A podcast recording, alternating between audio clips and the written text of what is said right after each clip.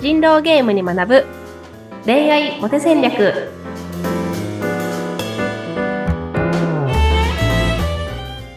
皆さんこんにちは。恋愛コンサルタントの渡辺優香と。インタビューアーを務めます。ズッピーことズシヒデツグです。ゆいかさん今週もよろしくお願いします。よろしくお願いします。はいあのー先週に引き続きね、あのー今週も具体例ということでゆいかさんがあのいろいろとお相談をいただいてきた方々のまあ一つの例として、えーお送りしていきたいなと思いますが、えー今回はですね彼女いない歴35歳です。年齢も35歳です、はい。女性からどれぐらい彼女いないんですか？と聞かれた時の返答に困るんですけどっていう一つのケーススタディなんですがこれなんてお答えしましょうね？これはまあ何パターンかうんあります。うんうんで、どれが自分にとって一番いいかを考えてもらうっていうはい話になるかなとうん思うんですけど、うんまあさ、一つ目は、あの、まあ、完全に嘘をつく。もうそれも一つの手段。半年前に別れたな、みたいな。5年、5人付き合ったな、みたいな。嘘も方便まあね。うん、嘘の方便が一つ。はい。でもう一個が、あの、真実をありのままに伝えるっていううんことうんうんです。で、だからもうさ、もう35年間一人も付き合ったことないよっていうのを伝えるっていうことです。でもう一個が、なんか、ほどほどに嘘をつくっていう、うんこの3パターンになるとなるほど。思います。はいはいはいはい。うんで、これは、あの、なんか物事ってすごく何かに例えることで分かりやすくなると思うんですけど、はい。これはもう、あの、完全に、あの、就職活動の、あの、履歴書と同じっていうか、職務経歴書のさ詐称みたいな話と一緒だと思ってもらうと、はいあ。の、すごい分かりやすいかなと思うんですけど、うんうんあの、経歴詐称をした、して入社しした人を解雇できる条件みたいなものがあって、うんでその判断基準っていうのは、その、重大な経歴の詐称っていうのは解雇理由になるんですよね。はい。例えば、その公認会計士を募集しているのに、公認会計士の資格があることにして受かったとか、うんうんなんかその、大卒以上で募集してて、本当は高卒なのに大卒だったみたいなうんうん。話があったりすると、それを解雇にできたりするんですけど、はいはいはい。うん例えば、その、前職の仕事で SE をしてて、そのリーダーをしていました。チームメンバーが8人でした。なのが、なんか、実は6人でした、みたいな。ことってなるほどね。別に、まあ、嘘は嘘なんですけど、うん重大かって言われると、うんまあ、別にどっちでもいいよ、みたいなうん。そうだね。話はあるじゃだね。小嘘。そ うそうそうそうそうそう。なんで、その、ここまでは小嘘で自分的にはつけちゃうかもなっていう範囲の小嘘は私は、うんあの、人によってはいいと思いますし、うんうんその、まあもちろん覚悟決めて大嘘を突き通すのもそれはもちろん本人の選択だと思いますけど、うんままずは、まずはその、ありのまま伝えるスタンスで、うん。でもありのまま伝えるのではなく、ほなんか、綺麗なストーリーを作って、うんその、年齢イコール彼女いない歴の自分を肯定するような、それを素敵な、むしろダイヤの原石だと思わせるような話し方ができないかっていうのを考えつつ、う。うん。それが難しそうであれば、ちょっと小嘘をつくっていうのが、私はお勧めしていることなんですよね。えーはいうんで、例えば前に、あの、体重100キロ超えの方がうん。いましてええ、で、その方は、あの、彼女、いない歴が、まあ、年齢の人だったんですけれどうも、んで、その、でもダイエットして30キロ痩せ痩せたんですよ。うん。70キロになりましたと。はい。そうしたら、その、子供の頃からずっと太ってて、うんでその太ってることがコンプレックスで女性にアプローチもできなかったし、うん。大学時代には勇気を出して告白みたいなのもしたこともあったけど、まあ振られてしまって、うんで社会人から仕事も忙しかったし、まあちょっと声をかけて食事に誘っても断れるようなことも多くて、うんまあ、なかなかその彼女っていうのはならなかったんだけどと。うんで、その30キロ痩せて、このタイミングであ改めてマッチングアプリの活動を始めて、そしたら、あの、〇〇さんみたいな素敵な女性ともこうやってお会いできるようになったし、本当にダイエットして、うんあ、なんか勇気出してこういう活動を始めて本当に良かったと思ってるんだよねっていうような。も例えば形でお伝えできると、う、うん。あの、太ってたモテない過去の自分は、今の自分とは別人っていう話し方になるんですよ、これなるほどね。うん。そうそうそううん。だから、今の自分は本当は魅力的でダイヤの原石なんだけど、周りに何かがついていたためにこれまで発見されなかったみたいな。うん。だからこんなにいい男が今の年で残ってるんですよっていうブランディングになったりするんですようね。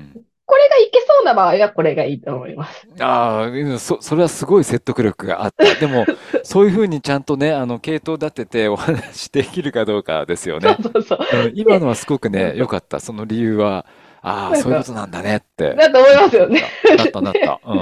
で、それが難しかった時に、じゃあ、うん年来る彼女いない歴で、その35年彼女がいないですって話と、うんあの、生の時に1回だけ半年付き合ったけど、そっからいないんだよねって。うんなんか35歳の男性っていうくくりからしたら、あんまり違わなくないですか？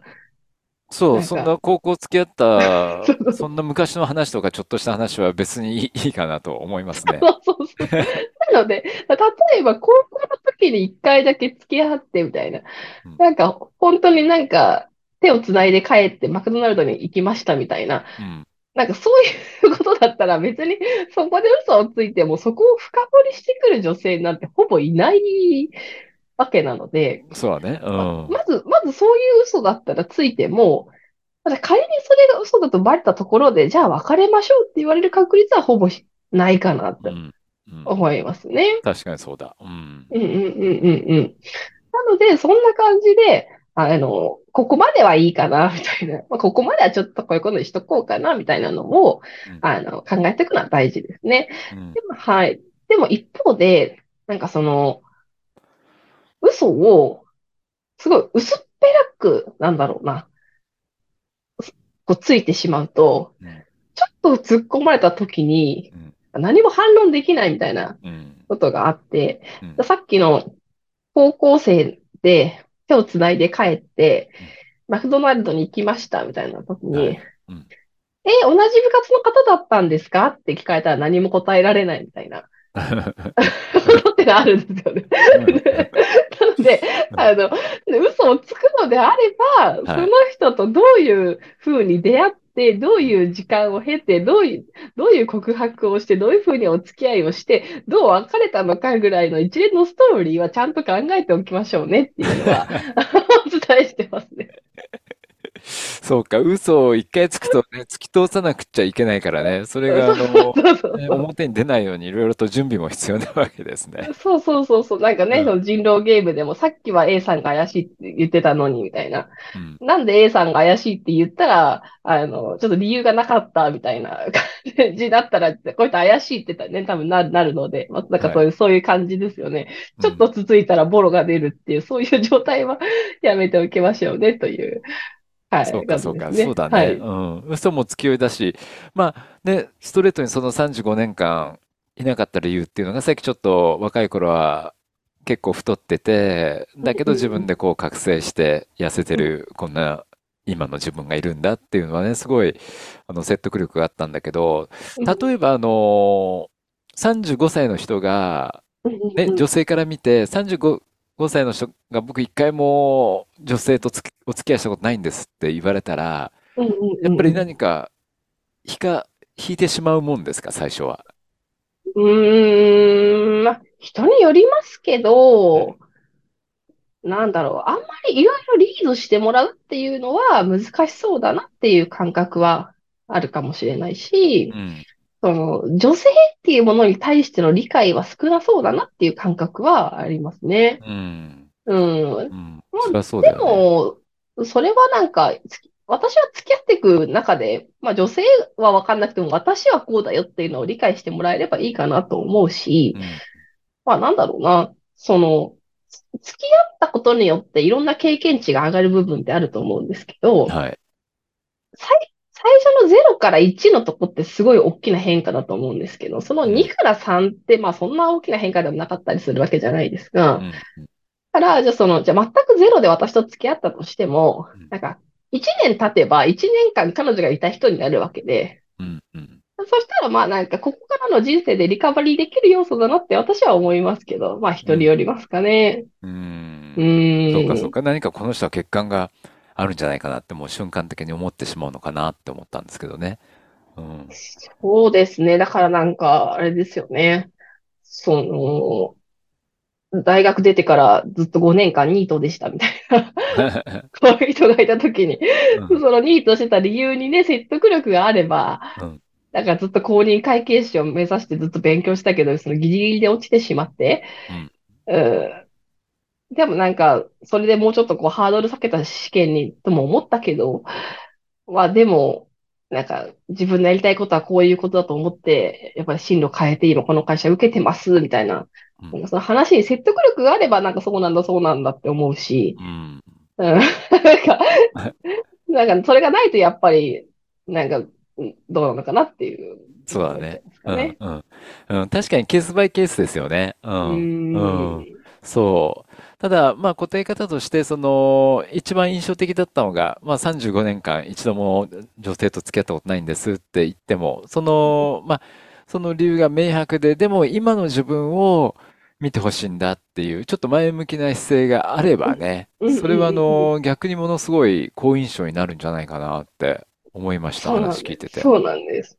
うん、そうか。